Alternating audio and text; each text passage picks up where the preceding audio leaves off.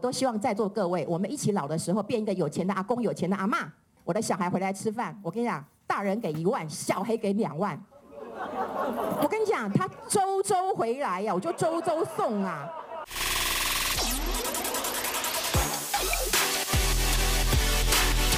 今天的主角是我们的理财生活女王运芬呢，她把这个逆境变成顺境，脚断了两次都可以站起来了。还有什么不能站起来的事吗？你觉得他会不会退休？今后，好多人回答。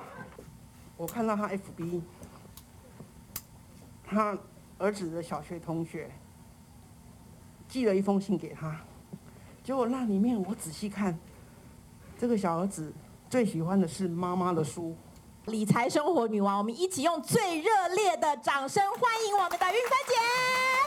我知道大家在今天疫情当前的时候还愿意来，真的就是冒着生命的危险，无以回报，下半辈子我就以身相许了。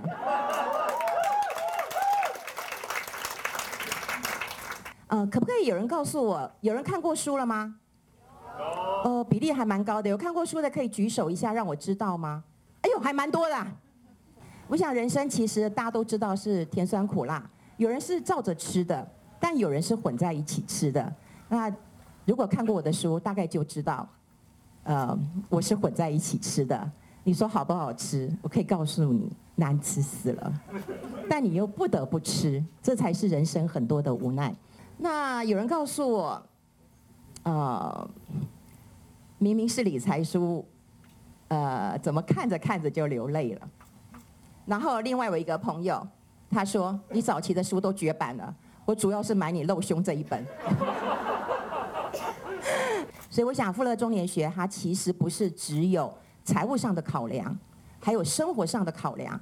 我常讲，你有很多钱，可是你的生活方式错误了，也很容易让你这些钱都化为乌有的。有人说我的人生很精彩啊，我就很简单的划分一下，其实我三分之一还在工作，所以工作量还是要维持我的开销，这很重要。因为现金流很重要。第二，三分之一我要做我自己喜欢的事情。那另外就是三分之一去做一些公益的奉献，把人捐出去，把钱捐出去。而且我这个人也超级会募款的。我的功力在于没有让大家流一滴眼泪，但是把他们炸出来，一个晚上就炸了八百多万出来了。哇！有一些没有在写在里面的，那我在这边也跟大家做一个分享。我觉得人生走过中年，走过死亡的幽谷，那人生除了生死之外，都是擦伤。所以我希望大家在不管大疫之年，或者是在人生更多磨难的时候，你就告诉自己，那只是擦伤。过去所存的一切的美好，就是让你持续走下去的一个动力。我想，如果你们看过书，都会有这样的感觉。一上来马上要先献花给妈妈，掌声鼓励一下。我想要先问微微啊，你会觉得什么样的人，你会定义他是年轻人？什么样的人你会觉得他是中年人？什么样的人你会觉得他是老人？其实在我认知里面呢、啊，其实只有老人跟年轻人。所以他的认知里面没有中年人哦，哈，他是他他的代表大概是二十。你妈才写中年学，我妈就是老人。我妈那边认识的朋友都是老人，啊，这样就是年轻一点的老人。是，但是你会觉得什么样的安全的距离是让你觉得最舒服的？比如说你买房子、置产、结婚后。我觉得十分钟的距离。十分钟的距离吗？哦，走路十分钟。呃，应该是开车了。开车吗？没有讲话要精准？开车十分钟的距离。开车十分钟其实蛮快的。可是我觉得同社区我可以接受。同社区，呃，好，不要捅个大门。不过说实在，他有一句话是有很有良心。其实我有写在呃书上啊，因为我有一个很好的朋友，他失智，他才六十岁失智了。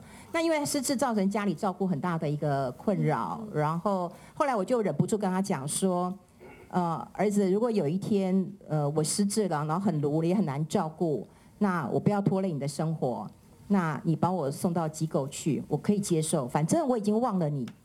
可这时候我这个。没良心的儿子讲了一句话，其实真的真的让我很泪崩，真的泪崩了。他说：“你白痴哦，你忘了我，我还记得你呀、啊。哦，那那时候其实我觉得很感动了，我就我就是很感动，对啊，很可爱的孩子。